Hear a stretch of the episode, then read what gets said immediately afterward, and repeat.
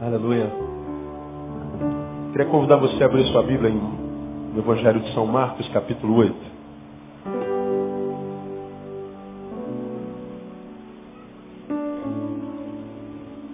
Evangelho de São Marcos, capítulo 8.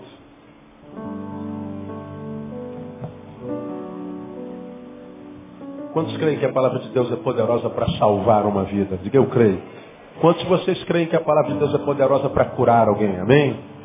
Quantos creem que a palavra de Deus é poderosa para restaurar completamente a vida de uma pessoa? Quantos creem? Então escuta o que eu vou lhe falar. Não atrapalhe alguém de receber a palavra dessa noite. Se você está sentado, não levante mais. Se vai levantar, não volta mais. Fica lá do lado de fora com os irmãos que estão lá. Porque alguém sobre quem o Senhor quer liberar bênção nessa noite. Então não seja você o ruído entre a comunicação de Deus com essa pessoa, porque há espírito de misericórdia aqui nesse lugar hoje. Espírito de consolo e cura. Toma posse dessa palavra aí. Essa passagem de Marcos capítulo 8 fala sobre a cura de um cego numa cidade chamada Betsaida. E aconteceu assim, Marcos 8, 22. Você já abriu aí, amém? Então chegaram a Betsaida e trouxeram-lhe um cego e rogaram-lhe que o tocasse. Jesus, pois, tomou o cego pela mão, o levou para fora da aldeia, cuspindo-lhe nos olhos e impondo-lhes as mãos, perguntou-lhe: Vês alguma coisa? Levantando ele os olhos, disse: Estou vendo os homens, porque como árvores os vejo andando. Então tornou a pôr-lhe as mãos sobre os olhos, e ele, olhando atentamente, ficou restabelecido, pois já havia, pois já via nitidamente todas as coisas. Depois o mandou para casa, dizendo: Mas não entres na aldeia. Amém, amados?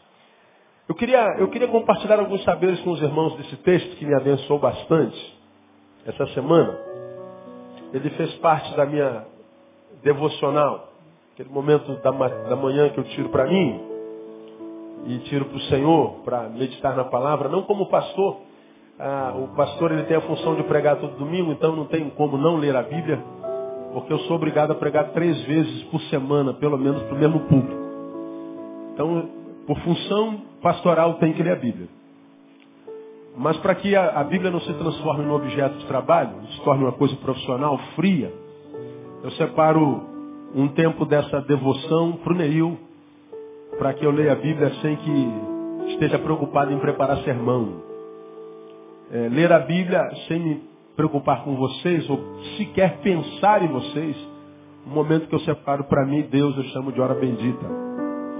E essa palavra, ela, ela vem dessa hora bendita, da devoção do Neil e não do pastor.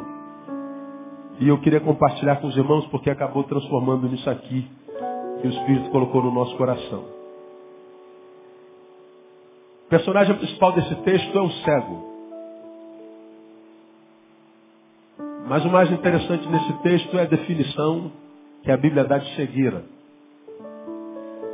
Cego para mim e para você, cegueira para nós, o cego para nós, é alguém que não tem a capacidade de ver. Então se a pessoa não vê, ela é cega. Então diríamos que essa é a definição leiga de cegueira, de um cego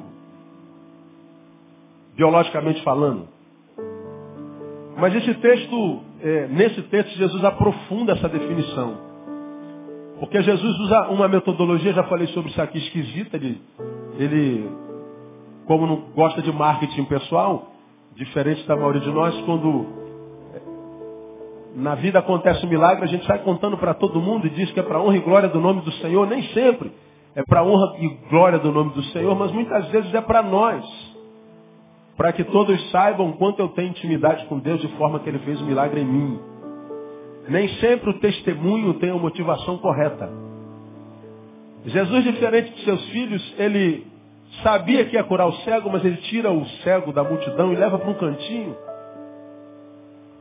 E ele tem uma atitude quase porca, ele cospe no olho do cara. E uma outra vez que eu preguei sobre esse texto, antes de falar qualquer coisa, eu perguntei, o que mais chama a tua atenção nesse texto? Aí vocês falaram, a cuspida. Nós sempre somos tentados a nos prendermos no método. E quando o método é um método com o qual a gente não concorda, a gente não quer saber nem do conteúdo. É como uma música. Hoje de manhã recebemos aqui Leandro Marques, que ele canta rap. Cantou um rap espetacular. Eu ganhei o CD dele, o, o, o Pastana me deu, já tinha se apaixonado pela música. Pastor, ouve esse cara aqui. Eu ouvi o cara, falei, cara, que coisa inteligente. E aí nós o convidamos, o servo pediu para trazer, eu falei, não traga, vai ser um prazer. E ele hoje ministrou aqui de manhã um rap irado, ele cantou a Bíblia todinha. Uma música de quase nove minutos.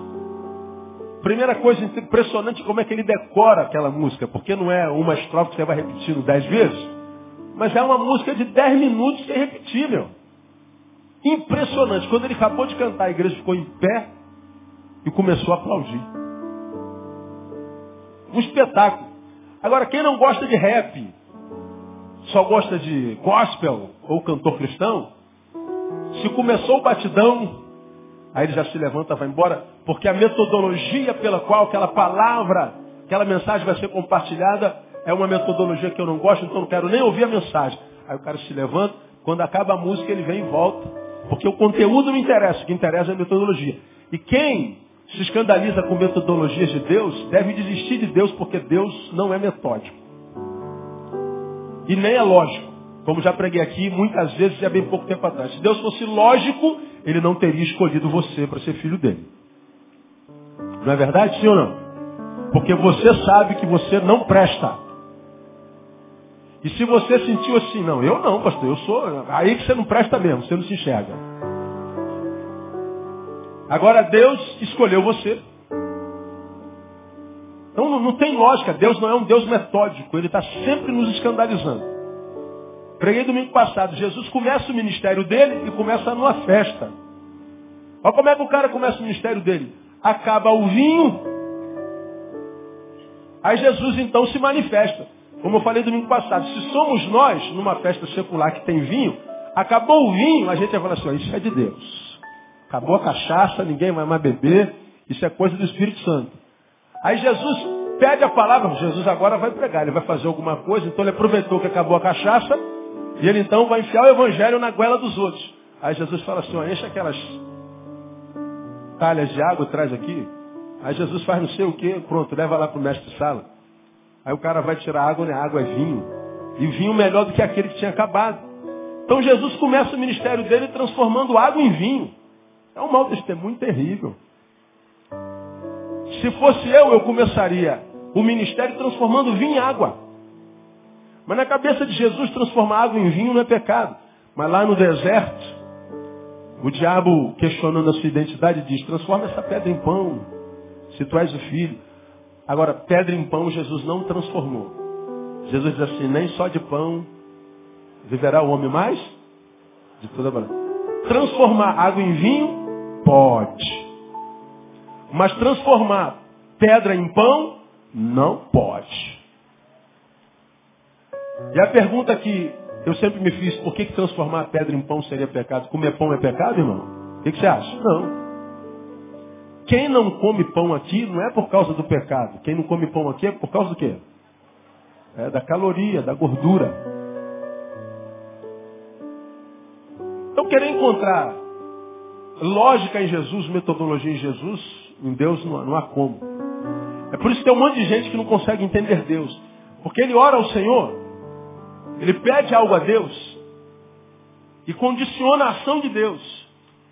Ele cria um caminho pelo qual Deus virá, vai vir por aqui. E ele fica aqui, ó, Deus vai vir por aqui. Quem te disse que ele vai vir por aqui? Aí Deus está passando aqui atrás. E você não percebe a presença dele e fica frustrado achando que Deus te esqueceu. Não foi que nós condicionamos a ação de Deus. A teologia do condicionamento da ação de Deus. Deus não tem lógica. Irmão, se Deus quiser fazer na tua vida, fica preparado. Ele vai fazer de qualquer jeito. Não diga por onde Deus tem que vir, nem como é que ele tem que fazer. Se ele tiver que fazer, ele diz, agindo eu, quem impedirá? Se tiver que acontecer, vai acontecer e pronto. Então peça a espera. Peça com fé e se prepara. Porque Deus é um Deus surpreendente. Ele pode surpreender a qualquer instante, inclusive hoje, no nome de Jesus. Então ele chama o cego para o cantinho e o, e o cego vem pensando que vai receber um toque na mão, mas recebe uma cuspida. Se é um cego como eu e você, recebeu a cuspida, a mão já ia, ó.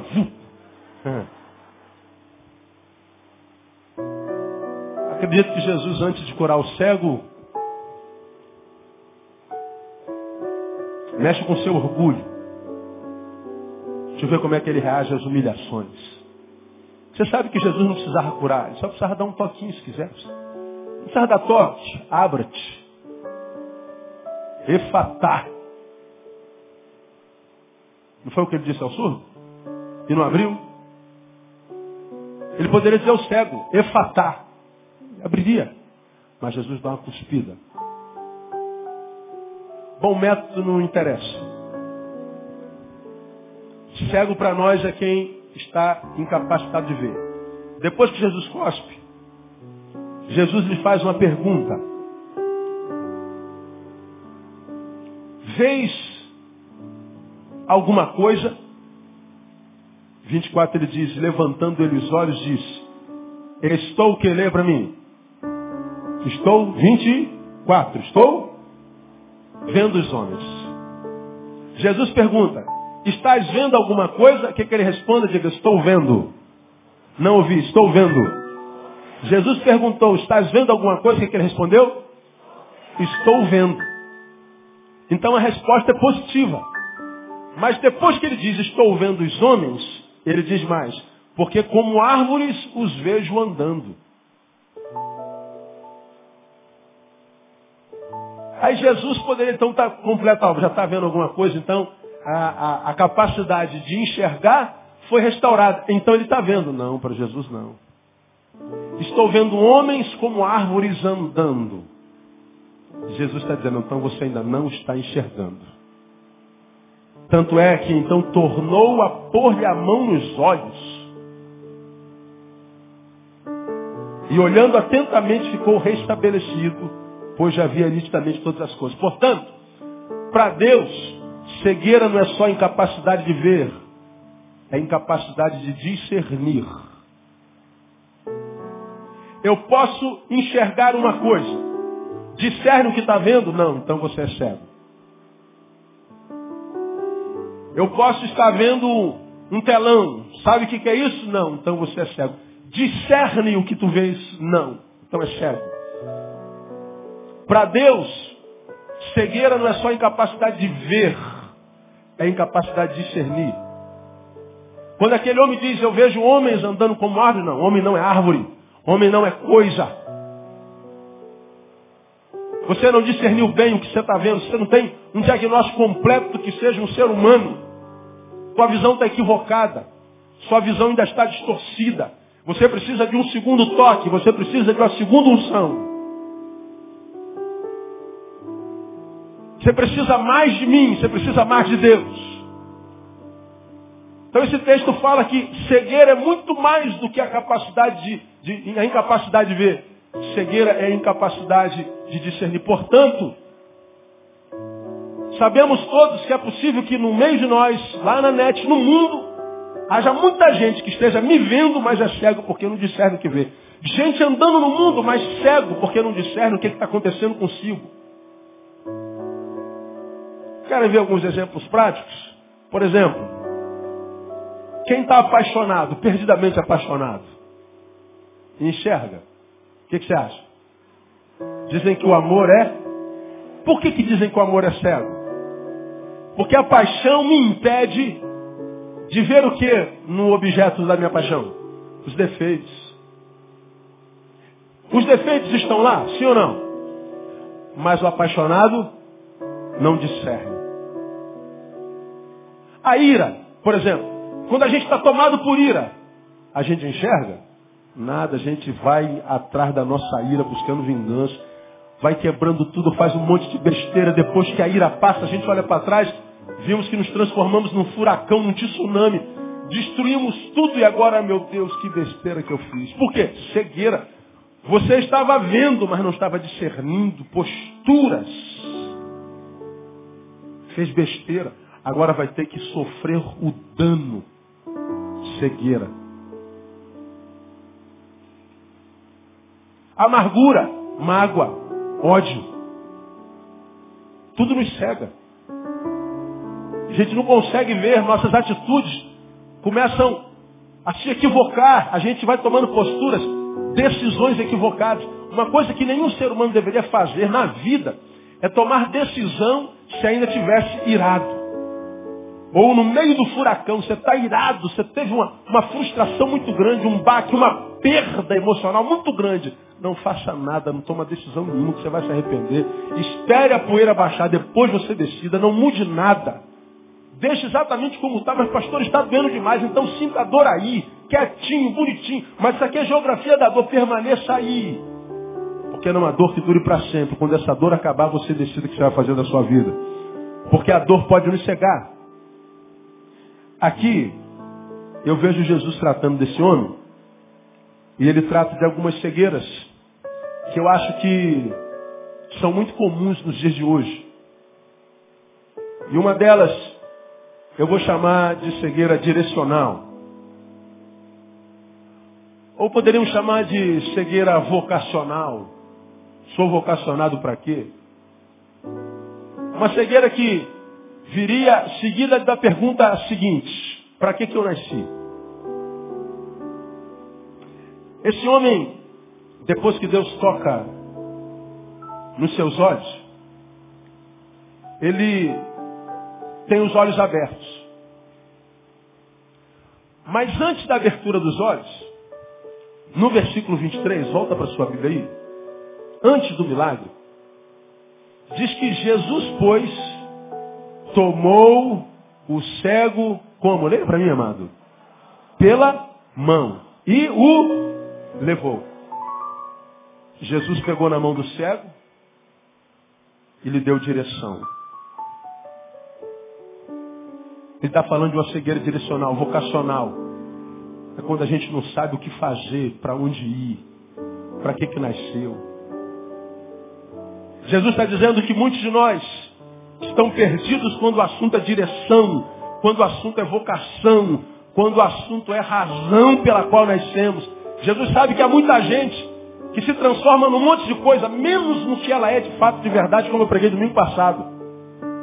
E como eu preguei domingo passado, ainda que nós nos tornemos o ser mais admirado do universo, se não foi para aquilo que nascemos, não adianta, nós não seremos felizes. Jesus está falando de uma cegueira direcional. Quando olhamos o nosso povo, percebemos muitas vezes perdidos, sem direção. E está perdido é um desespero total. Quando a gente está perdido, a gente fica como quem é um, um forasteiro na terra. É como quem sai do Brasil e vai para um outro país, naquele país não conhece ninguém, não conhece nada, não, vamos tirar outro país de lá. Você sai daqui é transferido para uma outra cidade que você nunca esteve. Hoje, graças a Deus, existe o tal do GPS. Quem tem GPS aqui? Diga assim, eu tenho GPS. Diga assim, o GPS é uma bênção. GPS, irmãos, é um negócio de Deus. Aquilo veio do céu, não é possível. Tu bota o trajeto daqui para cá e liga o teu carro. Bota lá. E ele vai te dizendo, dobra à esquerda. A 100 metros à frente, dobra à direita. E o melhor, é, é, pardal à frente, a 30 metros. Você não ganha mais uma multa na tua vida. O pardal pode estar escondidaço, mas ele diz assim, ó, pardal a 30 metros. Reduz a velocidade. Aí supõe que você não obedeça o GPS, tu passa direto por onde ele mandou você entrar, ele reconstrói uma nova caminhada. Meia volta, de, de, faça o retorno na primeira esquerda. Agora você entra de novo na segunda à esquerda. Você não se perde mais.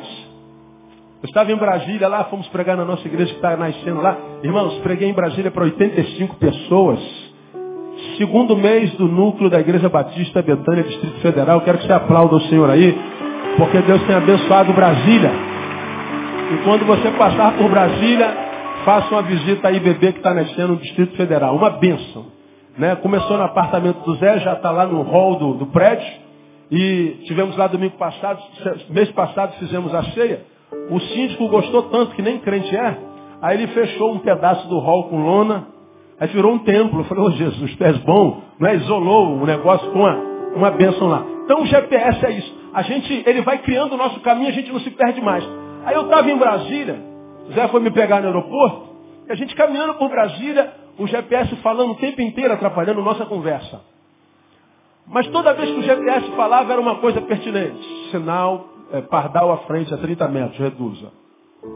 Dobre a direita, dobre a esquerda. Eu estou conversando com o Zé, mas prestando atenção no GPS. Eu falei, que coisa abençoada.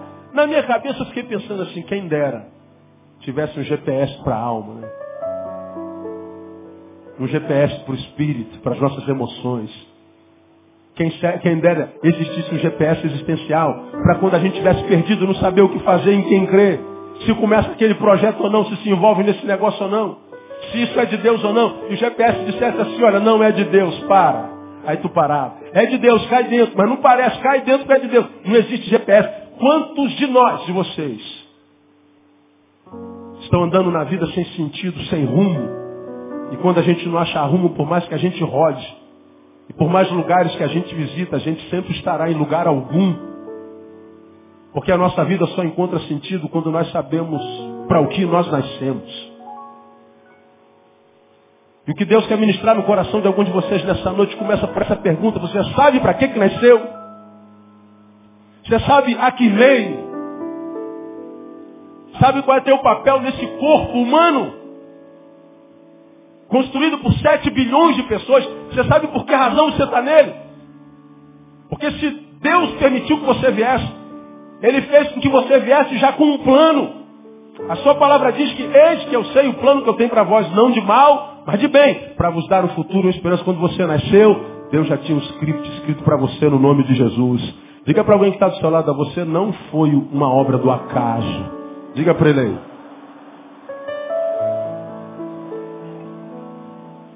Agora diga profeta, profeticamente, eu não sou uma obra do acaso. Diga, eu sou um projeto de Deus. O problema é que muitos de vocês não sabem que projeto é esse. Ainda não se conhece. Então esse texto fala de, de, de, de, cegueira direcional. E esse texto, quando ministrava sobre ele, Jesus o pegou pela mão eu fui remetido ao Salmo do Bom Pastor, Salmo 23.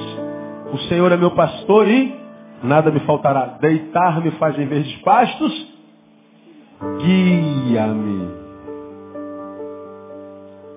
Quando nós nos encontramos com Jesus, irmãos, nós não encontramos só com o Salvador, nós encontramos com um guia. Quando nós encontramos com Jesus, nós não encontramos só com uma pessoa que vai me pegar a alma e levar para o céu mas alguém que vai me pegar na minha mão e vai me levar para o lugar que ele tem planejado para mim. É por isso que nós vemos tanta gente perdida, tanta gente envolvida em droga, numa vida sem sentido. Como eu tenho precado aqui ano após ano, a gente sabe que aquele caminho vai levar à morte. A gente sabe que o maldito do crack mata, mas ainda assim o cara cheira o crack. Não adianta o pai e a mãe dizer, filho, isso aí vai te matar, porque é exatamente o que ele quer. Só que inconscientemente. Gente que não está suportando viver uma vida sem sentido. Gente que não está suportando trabalhar tanto até ganhar dinheiro. Mas ainda assim continua infeliz. Gente que, como tem dito, sonhava em chegar lá e chegou lá. Mas lá continua infeliz. Porque de repente chegou no lugar onde um monte de gente gostaria de chegar. Você chegou lá. Mas quem sabe não é aquele lugar que Deus queria que você chegasse. Aqui me permita, eu vou fazer alusão mais uma vez. Uma vez eu, eu, falando sobre vocação aqui, citei o jogador Adriano. Que agora estão dizendo que o nome dele é Adiano. Que não joga mais, né, meu? Vai Adiano, Adiano, Adiano. Adriano é um coitado milionário.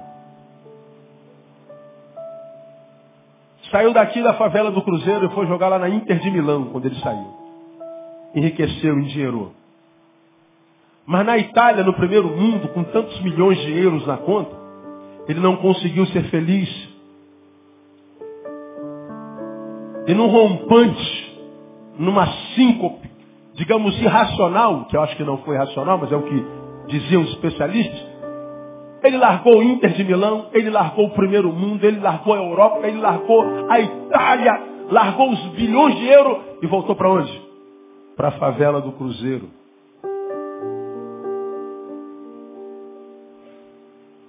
Todos disseram, esse moleque está maluco. Não, esse moleque está infeliz. Ele sabia que o lugar onde ele sonhou estar era um sonho, mas em realidade não trazia locupressão, não trazia plenitude. E ele pode ser o, o cara que for, mas uma coisa ele teve, ele teve coragem. Quanta gente eu tenho encontrado no caminho que sabe que é o que um monte de gente gostaria de ser, todavia ele sabe que nem aquilo que Deus quer para ele. Alguns de vocês estão aqui, estão fazendo coisas que pessoas invejam, que pessoas paparicam, admiram, mas que você sabe não foi o que Deus mandou você fazer. E o que Deus está falando para você nessa noite é seguinte, olha, você sabe o dia que eu te chamei. Você sabe o dia que eu te vocacionei. Você sabe para que nasceu. E você está fugindo da sua vocação. Aqui eu não posso deixar de lembrar da Geralda Barreto, minha mãe. Nove anos de idade. Culto doméstico. Caixinha de promessa. Quem é do tempo das caixinhas de promessa aqui? Deixa eu ver. Só, não, não, fala a verdade, levanta a mão. Quem, quem é do tempo da caixinha de promessa? Ah, pelo menos dois quartos aí da igreja é, caixinha de promessa era, um, era uma caixinha que tinha várias tirinhas, do tamanho de um dedo. E cada tirinha dessa tinha uma promessa. Aí nós sentávamos na sala fazer culto doméstico. E cantavam um hino, faziam uma oração. Aí cada um tirava um versículo bíblico. Só que esse versículo bíblico era sempre uma promessa. Né? Qualquer um que é um negócio desse. Quem é que não gosta de promessa, né? A gente não gosta de chicote, né? Da borracha de Jeová, mas da promessa a gente gosta.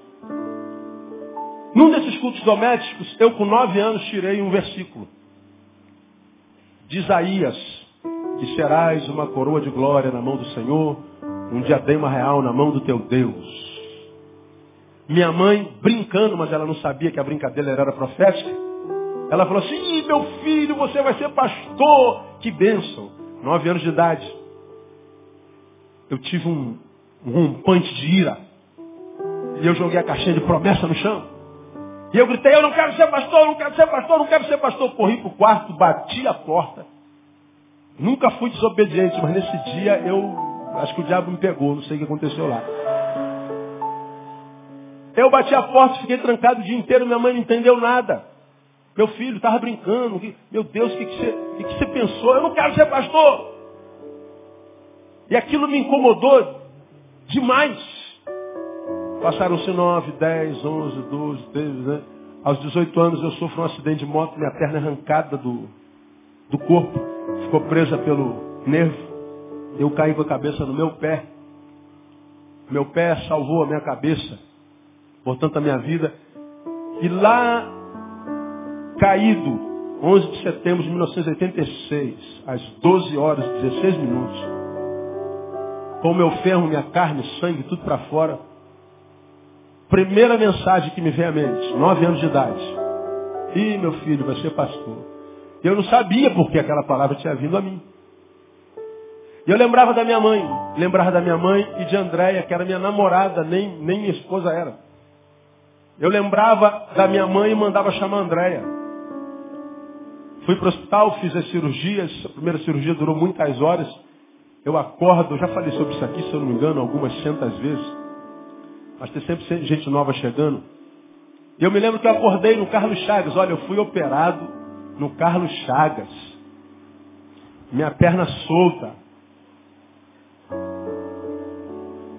Duas platinas, oito parafusos. Mas quem não crê no poder de Deus, acredite, naquela tarde, de 11 de setembro de 1986, Havia um congresso de ortopedia acontecendo no Carlos Chaves. Uma das maiores autoridades mundiais estava no Carlos Chagas, dando uma palestra. E quem é que chega com o joelho arrebentado? Aí você fala assim, coincidência. Meu irmão, Marechal Hermes. Conferência Internacional de Ortopedia. A única coisa boa que tem lá são os moradores de lá. Amém? Valeu? Valeu, né, então? Uma benção os moradores que tem lá. Fiquei melhor na fita aí? Fiquei. Então. Aí eu chego lá, o cara fala assim, rapaz, tu deu sorte, uma, uma das maiores autoridades de ortopedia estão, está aqui no Carlos Chagas. Falando, meu Deus, tanto hospital para ter um negócio desse. No Carlos Chagas. Meu irmão, escuta. Não acredita no método de Deus. Quando Deus quer fazer, Ele faz de qualquer jeito no nome de Jesus. O cara me operou e no centro cirúrgico eu me lembro que eu perguntei, doutor, eu vou perder minha perna? Ele falou, você crê em Deus? Eu falei, creio, não só creio como sirvo. Então pede ao teu Deus, eu vou fazer o que eu puder. Operamos. No dia seguinte, foi que eu acordei e não tinha coragem de olhar para a perna porque eu tinha medo, 18 anos, de minha perna não estar tá lá. E cadê a coragem? Não tinha coragem. Antes de olhar para a perna, não sabia se a perna estava lá ou não. Eu olho para o lado, está minha biblinha pequenininha que eu usava, e na cabeceira da cama, e tinha um, uma caneca de café com leite e um pão francês cheio de barata, preto. Aquela imagem está aqui. Bom que André não estava lá, senão quem ia ficar no hospital era ela. E eu fiquei desesperado com aquela barata. Falei, cara, tira esse negócio daqui. E eu não tinha coragem de olhar para a perna. Peguei a palavra e abri. Estava escrito lá, quão formosos os pés daqueles que anunciam a palavra. O Espírito Santo ministrou no meu coração a mesma palavra da minha mãe. Você vai ser um pastor. Quão formosos os pés. Quando eu li esse versículo, o Espírito Santo falou assim, ó, teus pés ficarão perfeitos.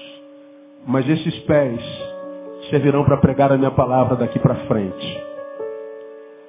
E eu que fui remetido a nove anos de idade, e tinha pavor de ser pastor, eu não sabia porquê, não tive como ser, fazer outra coisa. Na função que nós fazemos, se nós fomos chamados para fazer, pode ser a pior função do mundo ou para o mundo. Mas foi o que Deus mandou você fazer? Foi. Então nesse lugar é que você vai ser feliz. Agora você pode estar no lugar mais prazeroso do mundo, mais pomposo do mundo. Foi o lugar que Deus mandou você estar e Deus mandou você fazer? Não. Então lá vai ser o pior lugar do mundo para você. Me lembro de Madre Teresa de Calcutá, que nasceu para quê? Para cuidar de leproso. Algumas biografias de Madre Teresa de Calcutá diz que de vez quando ela levantava um leproso e o pedaço de carne ficava na mão dela. Mas desde a sua juventude ela cuidou de leproso, de gente cuja carne ia caindo, o rosto ia deformando porque não tinha cura. Ela se dedicou a isso e nunca adoeceu. Winston Churchill uma vez foi visitá-la, estadista inglês, primeiro-ministro na ocasião impressionado com o que via. Ele via aqueles pedaços de gente, aquela gente deformada, e ele não conseguiu ficar dois minutos. E Madre Teresa o acompanha e lhe diz, Madre, como a senhora consegue fazer isso? Eu não conseguiria fazer isso, eu não faria isso por dinheiro algum. Madre Teresa respondeu, eu também não. Eu não faço por dinheiro. Eu faço porque eu nasci para fazer isso. Eu poderia estar trabalhando com modelos. Eu poderia estar trabalhando com gente bonita, com gente rica. Mas eu não nasci para fazer isso. Eu nasci para cuidar de leproso. E ela foi uma mulher feliz a vida inteira. Porque ela sabia a direção que tinha que tomar. Então o que Deus está falando para mim e para você, irmão?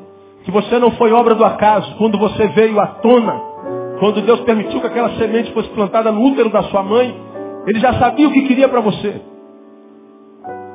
Ele trouxe você e para você existe um manual de funcionamento. Agora, nós não sabemos por que muitas vezes secundarizamos Deus na nossa vida. Deus é uma coisa que a gente busca quando a gente está totalmente desesperado. Deus é alguém de quem a gente se lembra só quando a gente está no final do fundo do poço. E muitas vezes é tarde demais. Muitas vezes nós estamos tão envolvidos com nossa acomodação, com a nossa prosperidade, com a nossa riqueza, que nós não temos mais liberdade para largar isso para ser quem a gente deve ser. Nós não temos coragem de ser como Adriano. Nós não temos coragem de ficar no prejuízo. Gente que é cego direcional, não sabe para que veio. Jesus está nessa noite querendo pegar na sua mão e te levar para o lugar de onde você nunca deveria ter saído. Te levar para você. Para que você seja quem você é de fato no coração dele. Quem está entendendo essa palavra? Estou entendendo essa palavra, pastor. Diga para alguém que está do seu lado, Deus quer direcionar você hoje para você. Aleluia. Cego não é só quem não enxerga, é quem não discerne. E se você não discerne sua direção, você está com um tipo de cegueira. Mas há um outro cegueira aqui. Há uma cegueira sentimental, uma cegueira das emoções. Jesus segurou a mão daquele homem. Direção. Toca-lhe no olho. Está vendo alguma coisa? Sim, estou vendo homens como árvores. Não, então você não está enxergando ainda. Homens não são árvores. Uma coisa é uma coisa, outra coisa é outra coisa. E você, como homem, não tem como ser pleno se relacionando com árvore. Gosto muito do futuro da humanidade. Um dos melhores livros que eu já li na minha vida. Indiquei para os irmãos. E lá no futuro da humanidade tinha um cara que gostava de abraçar árvore, entende? Quem se lembra dele? Como era o nome dele? Hã? Falcão. Falcão tinha aquela ligação com a natureza, ele dizia que beijava as árvores. Não há ninguém que leia aquele livro, que olha para uma árvore e não dá vontade de abraçar. Quem aqui leu o livro? Deixa eu ver aqui. Quem? Obrigado. Quantos de vocês abraçaram a árvore? Ó, quase todo mundo. Bando de doido, mano. O livro é extraordinário. Ele fala do contato com a natureza é fundamental, pisar na grama, tomar banho de chuva. Na nossa época a gente podia tomar banho de chuva, a gente não ficava resfriado. Jogar futebol na lama, não ficava resfriado. Hoje o moleque não pode fazer mais nada. Naquela época a gente não podia tomar manga com leite. Por quê? Não interessa, faz mal, morre. Hoje tem suco de manga com leite. É uma coisa de doido. A gente, a gente brincava, a gente vivia. Hoje não, hoje, hoje a gente cresce e, e, e nasce numa, num hospital cheio de tecnologia e parece que a molecada já nasce com chip e não faz mais esforço. Ele começa a andar, ele começa a engatear, engatinha para o quarto, vai para a cadeira do computador. Primeira vez que o moleque fica em pé na cadeira do computador. Primeira curiosidade é mexer na tecla, assim, ó. Coisa de doido, cara. Aí depois que aprende a sentar, senta naquela maldita daquela cadeira. Não se relaciona com mais ninguém. Seu filho fica horas descendo no computador. Não conversa cinco minutos com você sentado à mesa. Sentamos assim na mesa, é aquele silêncio sepulcral. Mas no telefone, no telefone fica três dias direto nele que paga.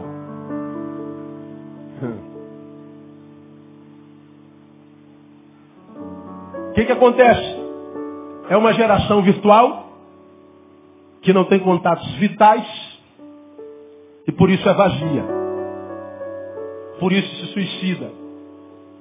Por isso nos tornamos a maior população consumidora de psicotrópico do mundo. Por isso temos 25 suicídios por dia.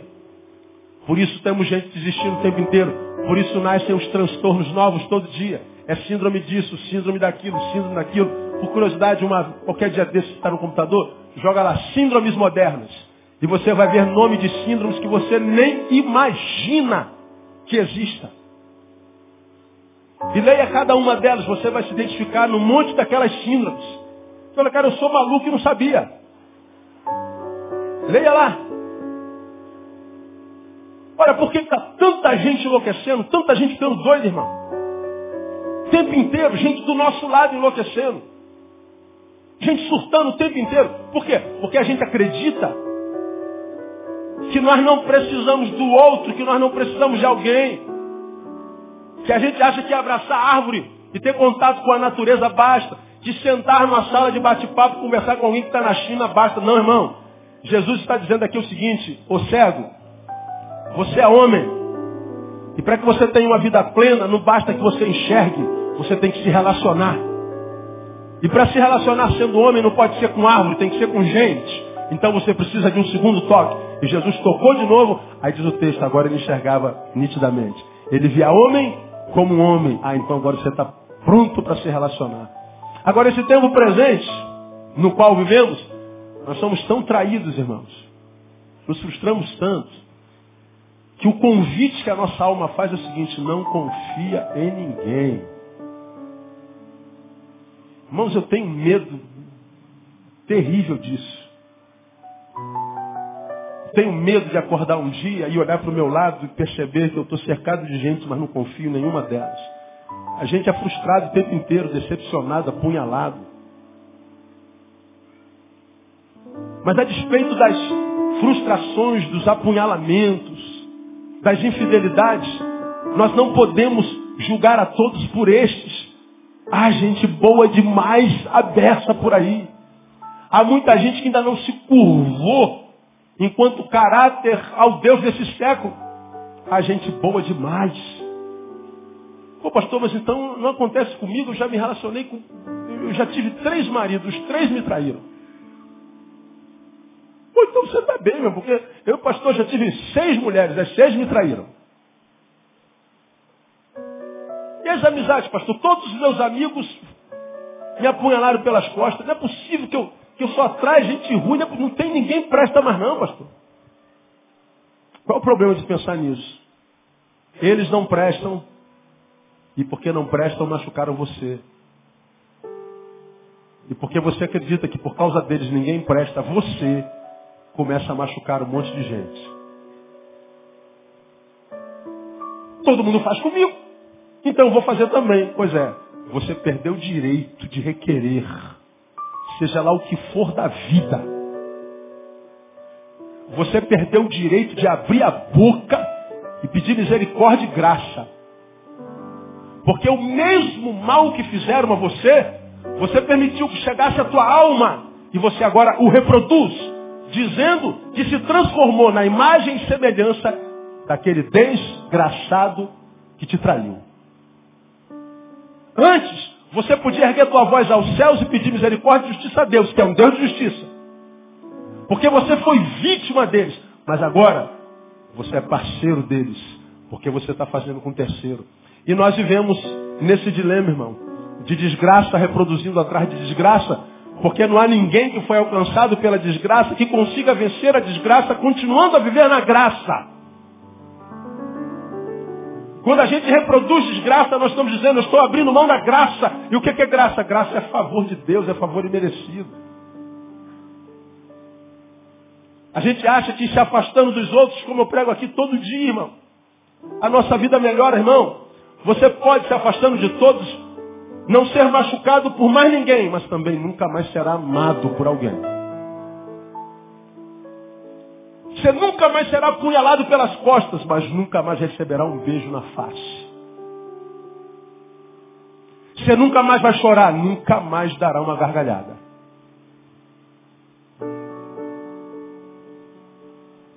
Não me permito mais ferir-me. Pois é, mas nunca mais terá cura. Porque viver um risco, cara.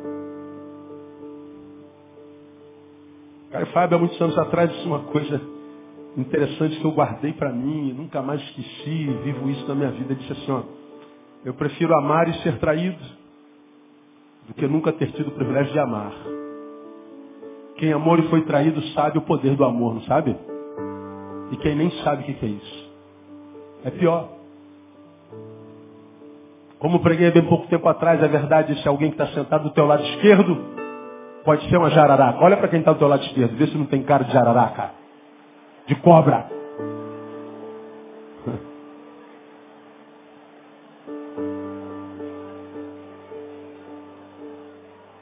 Mas escuta a boa notícia. Se esse alguém que está sentado do teu lado esquerdo é a jarará, que é o veneno, quem está sentado do teu lado direito é a cura. Olha para o lado direito, vê se não tem cara de remédio. Vê se não tem cara de curandeiro. Olha aí.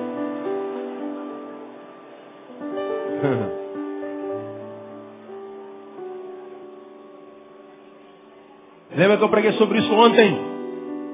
O outro me envenenou. É a cobra, mas como é que se cura do veneno da cobra com o veneno da cobra?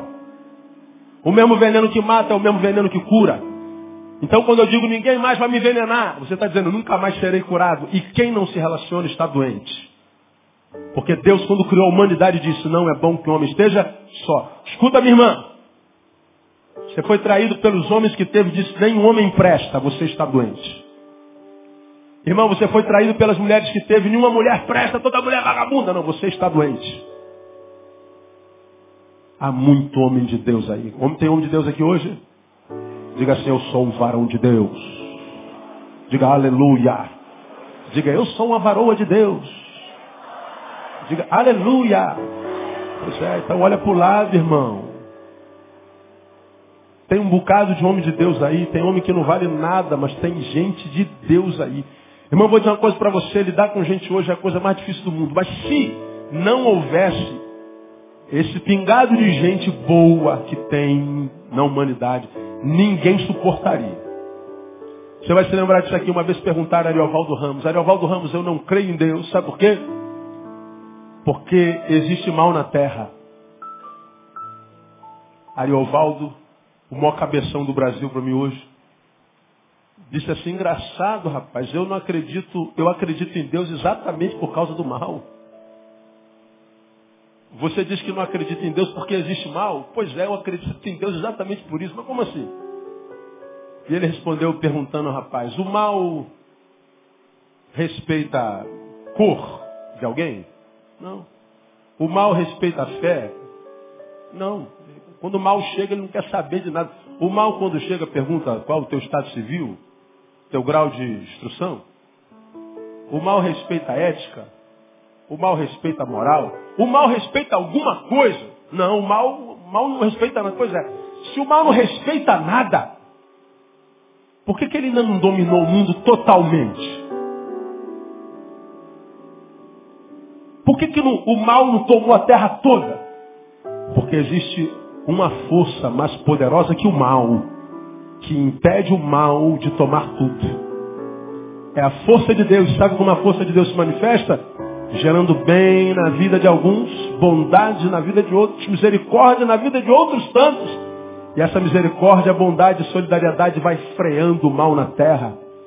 Porque você pode ver de vez em quando nós vemos os tsunamis acontecendo na vida, as tempestades derrubando os barracos, as cidades, acabando com a cidade. Mas toda vez que a desgraça passa, ergue-se um exército de gente solidária e gente que compartilha tudo e a gente vê a bondade manifesta na sociedade, mesmo na sociedade longe de Deus. Então quando você diz, eu não preciso de mais ninguém, está doente. Deus está dizendo, eu quero te pegar pela mão e te curar nessa noite no nome de Jesus. Cegueira direcional. Cegueira emocional. Uma última cegueira. Direcional, emocional. E consequentemente relacional. Jesus, se, Jesus não ia ser crente mesmo, cara, se ele viesse hoje. Ele não, não tem nada a ver com o Evangelho. Pô, pastor, você está vindo tão bem. Falou besteira agora. Agora o senhor o pé na jaca. Versículo 25. Então tornou a pôr-lhe a mão sobre os olhos e ele, olhando atentamente, ficou restabelecido pois já havia nitidamente todas as coisas. Vamos lá, se fosse eu que tivesse feito esse milagre, eu ia pegar esse cara, botar aqui, ó, você vai para a igreja domingo, você vai contar a benção. Aqui está o irmão João, que foi curado de cegueira. O irmão esteve aqui, o apóstolo Neil.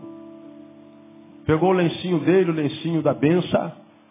E ele esfregou o lencinho com o suor dele no meu olho, eu estou vendo. Aleluia! Nesse ministério, irmão, acontece milagre. Olha aí. Não. Jesus pega o cara no versículo 26, depois que o milagre aconteceu, ele diz assim, vai para casa, filho. Não, não, não, não, eu quero seguir o Senhor, não, vai para casa. Alguns outros milagres que ele fez, ele disse, vai para casa e não conta nada para ninguém. Jesus ia ser evangélico? Como? sabe nada de marketing.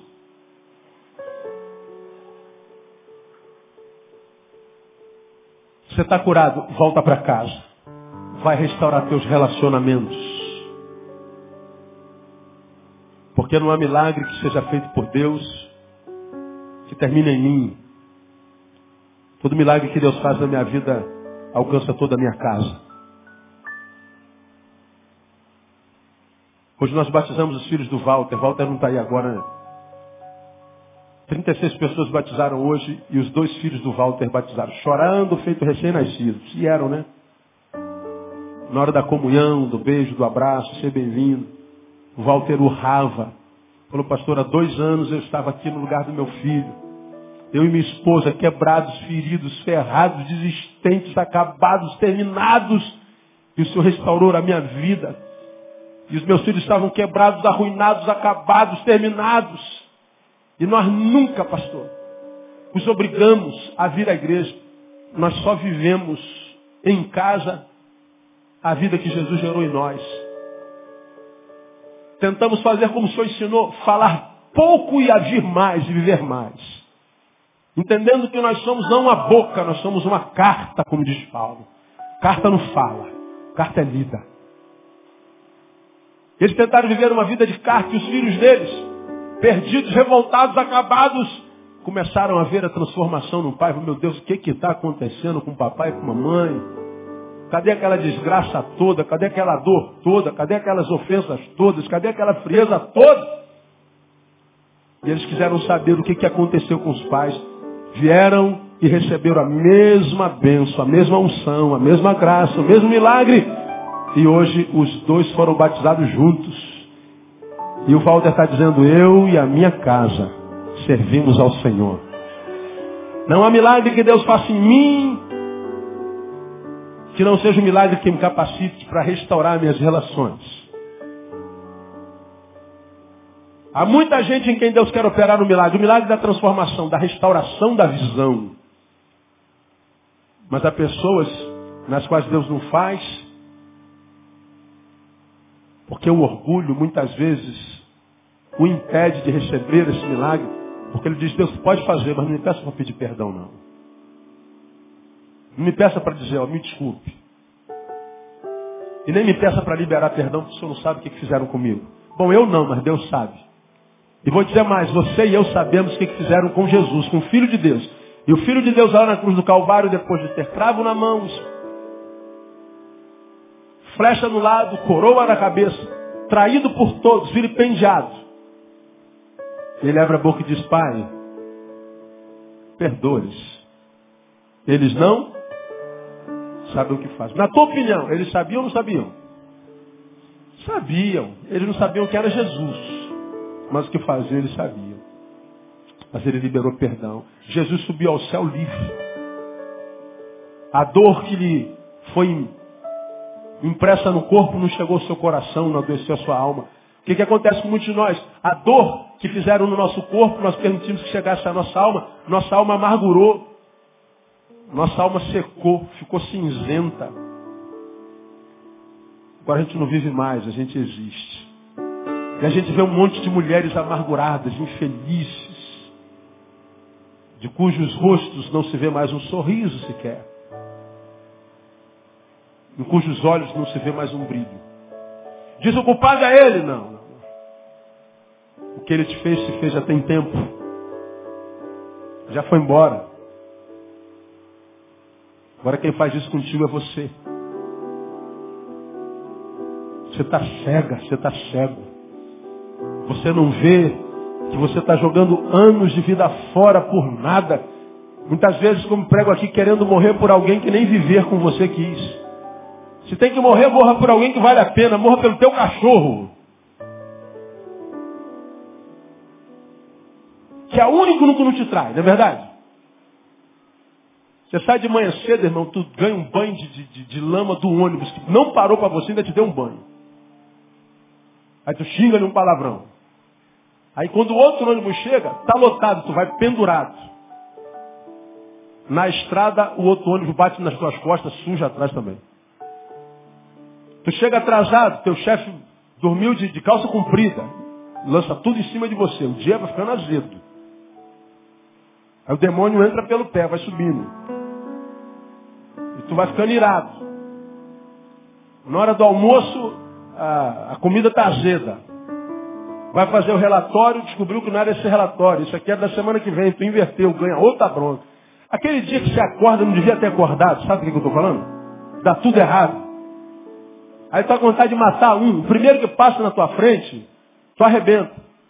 Todo mundo te traindo, te humilhando, te zombando. Quando chega em casa, só tem um que ficou feliz com a tua presença. Quem é? O Rabinho como é que tá? Aí tu dá um bico num cachorro. No, no único, no único, único cara que falou assim, ó, pra mim você é bem-vindo, te amo. Do jeitinho que você tá. O único que expressou alegria. Então morra por esse cachorro, irmão. Agora vai morrer por esse traidor. Você tem que viver por causa dele, cara. Por causa do que ele é, você tinha que ficar é melhor. Vou provar para ele, para ela, que eu posso viver sem ele, sem ela, não posso viver sem Jesus. Vou provar para ele o quanto ele perdeu e eu não. Isso é amor próprio. Isso é dignidade. Isso é visão de vida. Isso é discernimento que aconteceu contigo aconteceu há 20 anos, foi teu pai que te fez, foi o maldito do vizinho, foi o tio. Você está preso àquele algoz, aquela maldição há tantos anos atrás, jogando vidas fora. E Deus está dizendo, olha filho, você está cego. Ele quer te pegar pela mão, ele quer restaurar tuas emoções, ele quer restaurar a tua relação, ele está dizendo, volta para casa. Nem que seja para dizer, me perdoa, ou dizer, eu te perdoo. Porque quando você perdoa, você tira alguns sacos de cimentos de cima das suas costas. Se ele vai te perdoar ou receber teu perdão, o problema é dele. Mas o que a Bíblia ensina é o seguinte, no que depender de vós, tende paz com todos os homens. No que depender de vós. Então depende de você, vai lá e tenha paz. Se não quiser, é problema dele, porque da tua parte está liberado. Então você vai ver que quando você restaurar isso tudo, seu coração está liberado para o novo mover de Deus. Você tirou a má água, a água podre, a mágoa, e agora águas purificadores, purificadoras, podem restaurar de novo no teu coração e restaurar teu coração. Cegueira. Cego não é quem tem capacidade de ver, cego é quem tem capacidade de discernir. Então, meu irmão, a minha oração com essa palavra é que Deus te dê discernimento para que você enxergue que está cego. Se você enxergar a tua cegueira, então você está começando a deixar de ser cego. E quando você deixa de ser cego, Deus restaura a tua vocação, a tua direção. Você vai descobrir para que nasceu, porque existe uma razão pela qual você nasceu. E tem alguém precisando da tua existência em algum lugar. Porque para mim, o outro é a resposta de Deus para alguém. Tudo que nós fazemos na vida, fazemos para alguém. Tudo que nós temos na vida foi alguém que fez para nós. Já falei sobre isso aqui. A camisa que eu estou vestindo não foi eu que fiz, alguém fez para mim. O banho que eu tomei aqui agora à tarde, tomei com sabonete que não foi eu quem fiz, alguém fez para mim. Como tem um monte de gente que está usando uma coisa que você fez para ele. O pente com o qual você penteou esse cabelo, não foi você que fez, alguém fez para você. Como alguém usando alguma coisa que você fez para ele. E a vida se completa uns aos outros. E quando a gente libera os outros, a gente encontra a direção e a nossa vida então tem as emoções restauradas e as nossas relações voltam para o lugar. Porque é o Senhor quem diz que não é bom que um homem esteja só. Então a primeira relação que você tem que restaurar nessa noite é com Jesus. Jesus te trouxe aqui para restaurar a relação com você. Agora Jesus é diferente do diabo, graças a Deus. O diabo ele veio para fazer o que mesmo? Três coisas. Matar, roubar e destruir. Ele pede licença para fazer isso? Não. Chega na porta do teu coração, mete o pé, arromba a tua vida, mata, rouba e destrói. É como um tsunami. Hoje você dorme bem, amanhã acorda tudo no chão. É um vucu-vu. Deus não. O Apocalipse diz que Jesus bate a porta, eis que estou à porta e bato. Se alguém abrir, eu entro. ceio com ele e faço nele morada. Esse que a porta, se alguém abrir. Ele está falando para uma igreja, mas nós podemos fazer alusão de um ser humano, porque nós somos a igreja. Ele está dizendo que o coração dessa igreja que eu sou, esse coração tem fechadura só para lado de dentro. Ou você abre para Jesus ou ele fica do lado de fora. Ele é um gentleman. É por isso que ele está fora da vida de muita gente. Não é porque ele quer estar do lado de fora, é porque quem está do lado de dentro não abre. E essa palavra é no sentido de desafiar você a abrir o seu coração para Jesus nessa noite. Quem tem entendimento, entenda. Quem tem ouvidos, ouça o que o Espírito diz à igreja. O Senhor está aqui querendo curar a tua cegueira, Ele nem vai cuspir no teu rosto. Aquilo foi com aquele homem. Não, hoje Ele só quer lhe dar um abraço. Eu queria que você ficasse de pé, nós vamos louvar o Senhor com uma canção. Enquanto cantamos essa canção, não saia. Não atrapalhe o Espírito Santo de Deus. Vamos terminar o culto meia hora mais cedo hoje. O Espírito Santo de Deus quer curar a cegueira de alguém aqui nessa noite. Nós vamos cantar uma canção, amado, amada do Senhor, que o grupo vai escolher aqui. Enquanto nós cantamos essa canção, queria convidar você a dizer, Jesus, eu estendo a minha mão para que tu pegue nas minhas mãos e seja meu guia. Eu estou abrindo a porta do meu coração para que tu entre, sei e faça de mim a tua habitação. Eu estou te dando a Deus autoridade para me curar da minha cegueira, seja ela direcional, emocional ou relacional. Porque você aprendeu hoje que a vida só encontra sentido no equilíbrio dessas coisas. Então nós vamos louvar o Senhor. Enquanto louvamos, se você quiser estender tua mão para Jesus, você não vai levantar a mão não. Você vai sair do lugar onde você está. Vai vir até aqui, ó, na minha frente. Eu quero orar com você. Eu quero profetizar que nesse gesto, Jesus te toma pelas mãos. E daqui por diante tua vida não será sozinha, a tua vida será com a mão na mão do nosso Senhor. Então você quer receber Jesus hoje como Senhor, guia, mestre, salvador? Sai do seu lugar e venha. Se não tiver coragem, peça alguém que está do seu lado mão, vá comigo lá na frente, eu quero entregar minha vida para Jesus. Bom, agora é contigo, não tenho mais nada a ver com isso. Deixa Deus mudar a sua vida hoje. Sai do seu lugar e vem, não tenha vergonha. Todos que aqui estamos já fizemos isso um dia. Hoje é o teu dia. Sai do seu lugar e vem.